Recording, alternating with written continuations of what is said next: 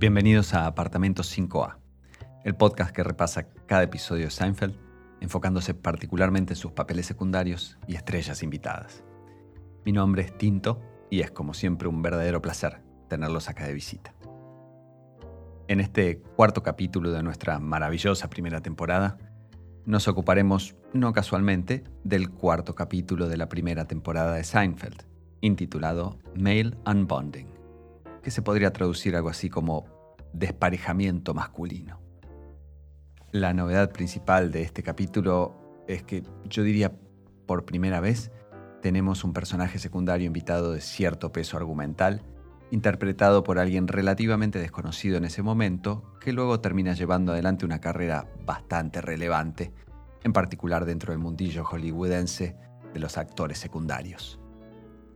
Repasemos primero, como solemos hacer, el argumento de este episodio. La historia principal se centra sobre un amigo de la infancia de Jerry llamado Joel Horneck, a quien sinceramente Jerry no soporta. Joel habla solo de sí mismo, no le presta mayor atención a Jerry y es en general bastante maleducado. So my shrink wants me to bring my mother in for a session.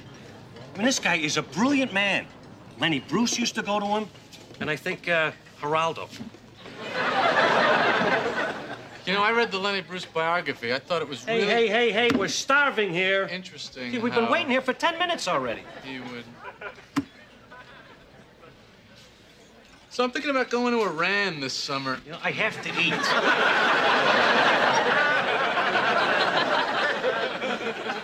I mean, I'm hypoglycemic. Anyway, the Hezbollah has invited me to perform.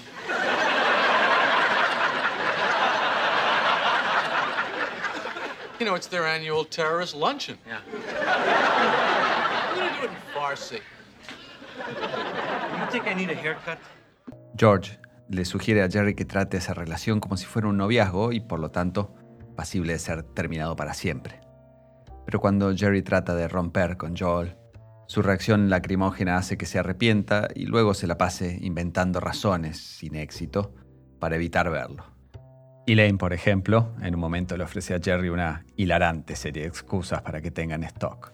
Como detalle adicional notable para los fanáticos de la serie, en un momento de este capítulo Kramer menciona por primera vez su proyecto de entrepreneur llamado Kramerica Industries, y una idea que luego volverá a aparecer unas cinco temporadas más tarde, la de crear un restaurante en el que la gente pueda elaborar su propia pizza. El papel del tal Joel Horneck, sobre el que gira prácticamente toda la trama de este episodio, fue interpretado por el actor Kevin Dunn. Quizás el nombre no les suene mucho, pero si son medianamente aficionados a la televisión o al cine y ven una imagen de Kevin, seguramente exclamen, ah, sí, ese tipo. Hasta que consiguió este papel en la primera temporada de Seinfeld, Kevin Dunn venía haciendo sus primeros pinos en la industria televisiva de California desde el año 1986 como uno más una participación en Cheers por acá, un papel de invitado en Lazos Familiares por allá, un rol en Roseanne por otro lado. Pero su paso por Seinfeld tiene algo más de cuerpo que su paso por otras series, comenzando por un dato fundamental. Cuando se estaba haciendo el casting original para el piloto de la serie en 1989, Kevin Dunn de hecho fue uno de los actores que estuvieron en consideración para el papel de George y es probable que el contacto haya venido por el lado de Saturday Night Live, ya que la hermana de Kevin, llamada Nora Dunn, fue miembro del cast de este ya clásico programa de sketches de los sábados por la noche entre los años 1985 y 1990, coincidiendo justamente en 1985 con el paso tanto de Larry David como de Julia Louis Dreyfus por esa verdadera usina de comediantes así que es simple asumir que todos ellos ya se conocían de trabajar juntos anteriormente, lo que seguramente allanó la llegada de Kevin a este capítulo de Seinfeld.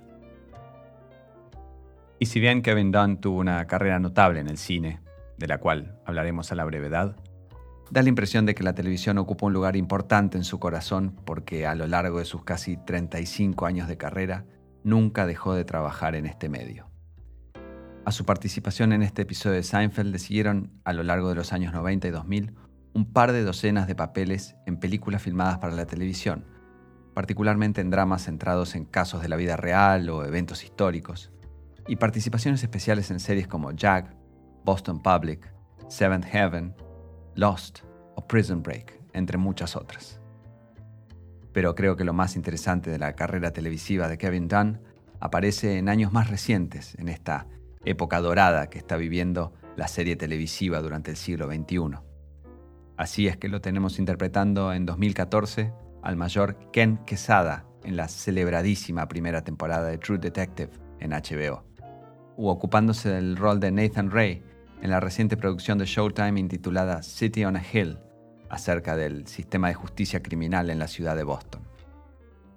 Y sin lugar a dudas su personaje más notable de estos tiempos, al cual interpretó en más de 50 episodios entre 2013 y 2019, es el de Ben Cafferty, el asesor de la vicepresidenta y luego presidenta Selina Meyer en VIP, la serie de HBO en la que con gran éxito volvió a compartir pantalla con Julia Louis Dreyfus. All right, guess what I just heard?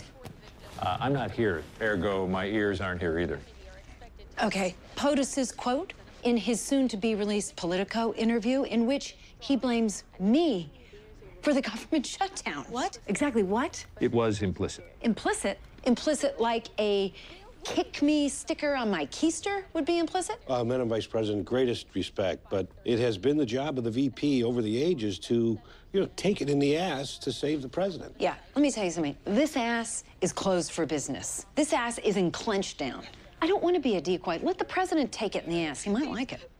Y si bien parece que la TV es su verdadero amor, Kevin Dunn ha tenido una carrera más que respetable en cine, participando en varias películas bajo las órdenes de célebres directores.